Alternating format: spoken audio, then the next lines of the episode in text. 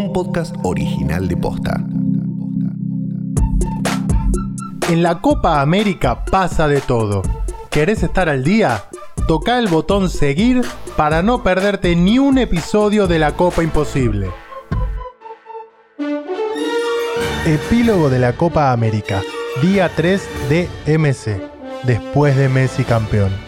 Miércoles 14 de julio del 2021 llegamos al cierre de este recorrido fantástico que arrancó hace más de un mes con una ilusión casi irrisoria y se coronó con un título para la historia. Y para darle un cierre especial, hoy tenemos un invitado también especial. Soy Carlos Maidana y esto es La Copa Imposible. Aquí estamos para darle el cierre a este recorrido diario, a este testimonio de una copa que va a quedar para la historia del fútbol argentino. La primera copa de Lionel Messi, la gesta en el Maracaná. El título que trajo tanta alegría en un año y medio bastante particular. Y para eso pensamos en darle un cierre especial. Eduardo Sacheri es escritor, muy futbolero, pero también es historiador y si hablamos de que esta copa se metió en la historia grande de nuestro fútbol y del fútbol sudamericano, qué mejor oportunidad que sumarlo a este cierre, a este epílogo, para ponerle un poco más de color a una historia que parece sacada de un cuento.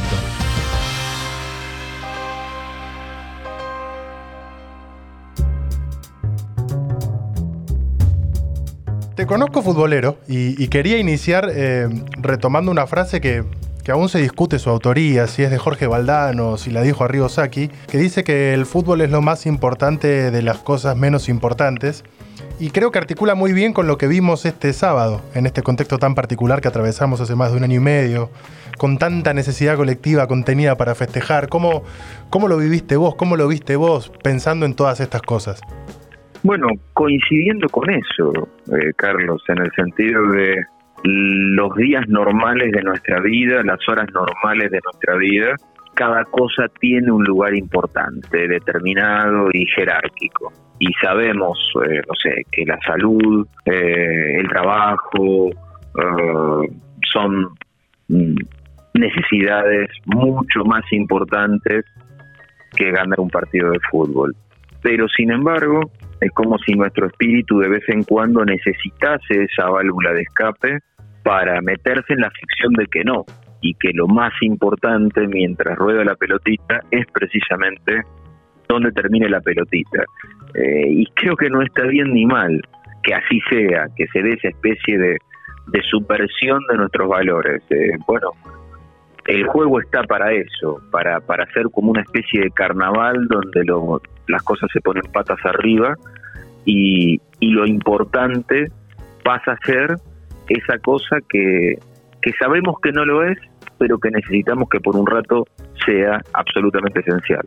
Sabes que la, la, iniciativa de esta charla es porque eh, justamente hoy tenés un, podcast dentro de Posta que es cómo derribar un imperio en 10 fáciles pasos. Yo no sé si estás muy, muy habituado a lo que es el cine de superhéroes actual, pero suele suceder y suele darse bastante seguido que en las películas de uno viene el, personaje principal del otro y participa y hace como un aporte pequeño, pero que termina siendo sustancial para todo lo que deviene en la trama.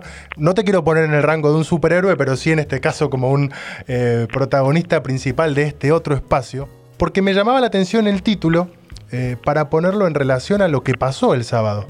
Argentina, si hacemos una analogía futbolera, terminó derribando un imperio, que era este Brasil que había eh, ganado sus cinco Copas América, las cinco que había organizado en su país, que hacía veintipico de partidos que no perdía, y que el único partido oficial que había perdido en toda su historia en el Maracaná fue aquel contra Uruguay en 1950.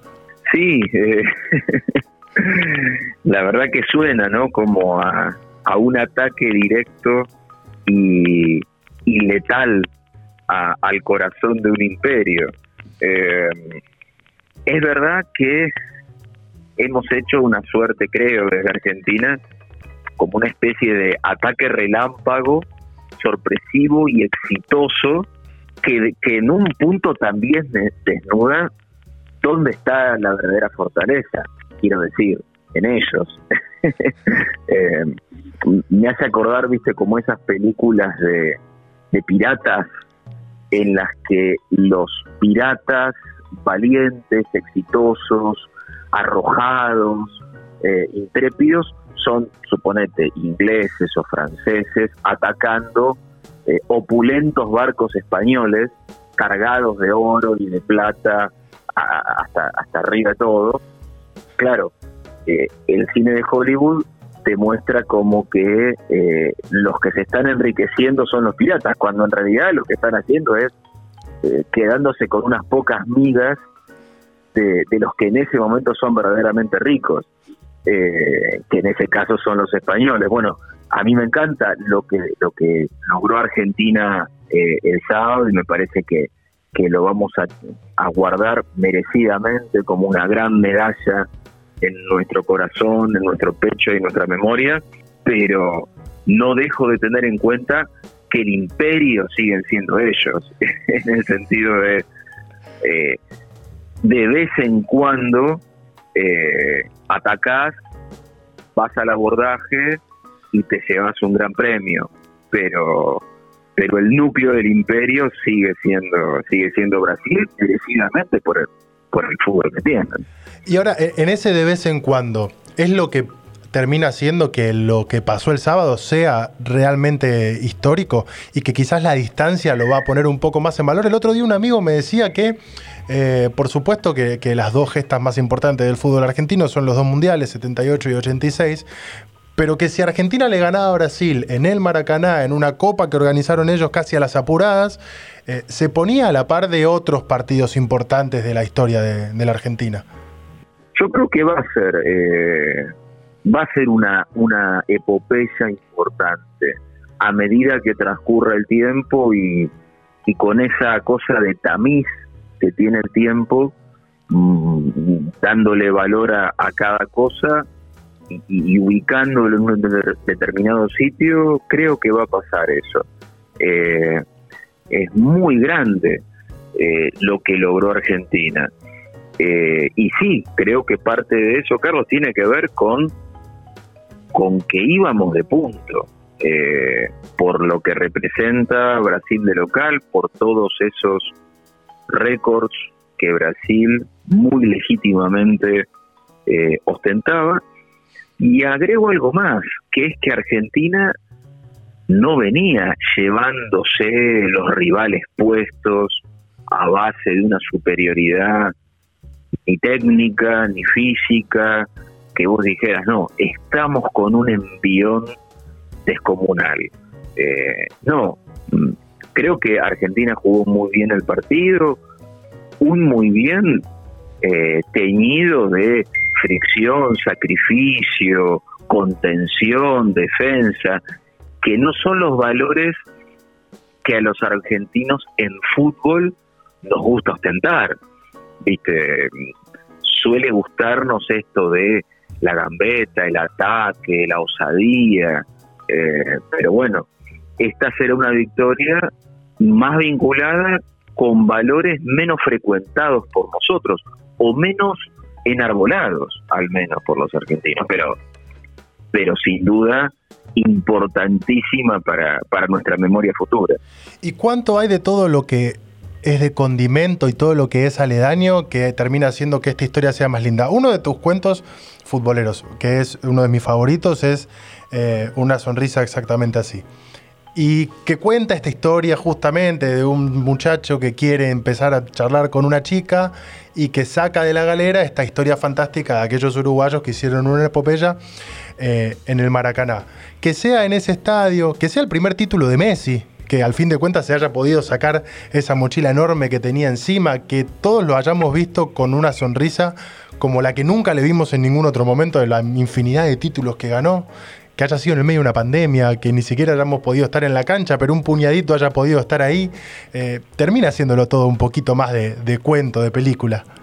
La verdad que sí, eh, que le da como, como una dimensión medio fantástica y, medio particular y, y de todas esas de todas esas imágenes que nos quedan ese puñadito de argentinos reunidos eh, le da un, un elemento necesario, porque vos fíjate que primero todos los chicos argentinos van y lo abrazan a Messi.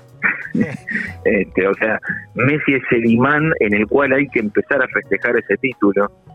Ah, y después es ir a verse con ese grupito, con ese puñadito en, las gradas vacías. Eh, y de nuevo Messi en el centro de, ese festejo ya doble, con esa sonrisa eh, como nunca tuvo. Y me parece que, que hay una de las cosas más lindas que nos ofrece el juego, nos ofrece el arte, que es la reparación. Esta sensación de mm, esto estaba mal y ahora está bien. Y yo creo que, aunque por supuesto que si el año que viene Argentina va a Qatar, eh, yo voy a rezar para que Messi levante también la otra copa, que es la que falta, pero mientras te digo esto pienso, bueno, la del mundo es la que falta, pero la de la Copa América está.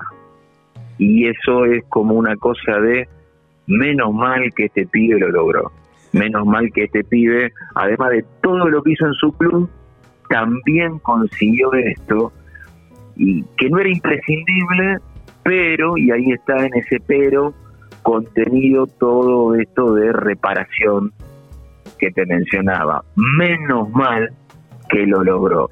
Con pandemia en Brasil, copa improvisada, Maracaná, Brasil comiéndose los chicos crudos, menos mal que pese a todo eso, eh, lo consiguió para, para, agradecerte y hacerte la última, justo en este último episodio de, la Copa Imposible, recién lo, decías, Qatar 2022. Y no sé, pero apenas terminó el partido, a mí me dieron ganas de que el Mundial se jugara mañana mismo. y yo creo que le, debe pasar a muchos eh, la, euforia de decir, bueno, ahora que vengan todos, porque vamos una vez de ganador. Mirá, eh, igual viste que como contracara está esa, esa dichosa maldición del ganador de la Copa América cuando va al Mundial. Eh, viste que el fútbol siempre te ofrece argumentos para convencerte de que te conviene A y de que te conviene Z al mismo tiempo. Igualmente, yo como soy de los, de los tirando a prudentes o tirando a pesimistas o tirando a este, barajemos digamos, pongamos la pelota debajo de la suela y, miremos alrededor, eh, me parece que nos salió todo bien en Brasil, y eso a veces pasa y es hermoso, pero capaz que eh, el, año y pico que falta para Qatar nos pueda permitir estar más sólidos y, ¿cómo decirte?, tener más más argumentos futbolísticos como para enfrentar a otros rivales tan complicados o más como los que tuvimos en, en la Copa América. No creo que, que, la Copa América sea coser y cantar, ¿eh? ni mucho menos, y, y, a las pruebas me remito. 28 pirulos sin, sin levantar la copa hablan de que no es fácil. Pero me parece que nos va a venir bien este poquito más de un año con la tranquilidad de tener un título en el buche para decir, bueno, este, terminemos de encontrar el equipo y, vayamos un poquito más sólidos aún al Mundial. Muchas gracias. ¿eh? No hay de qué, Carlos, un abrazo.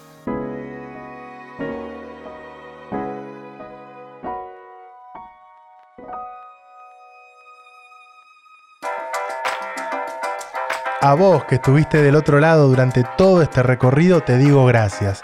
Fue una aventura espectacular poder rescatar cada detalle de esta copa insólita que día a día fue tomando forma hasta convertirse en la estrella número 15 que ahora lleva estampada en el pecho la camiseta de la selección argentina.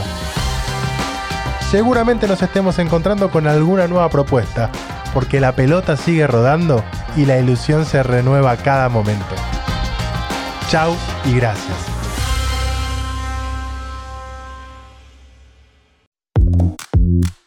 La Copa Imposible es un podcast original de Posta. Seguinos en Spotify y encontrá un nuevo episodio todos los días a las 7 de la mañana. Edición Leo Fernández. Producción ejecutiva Luciano Banchero y Diego del Agostino. Soy Carlos Maidana. Hasta mañana.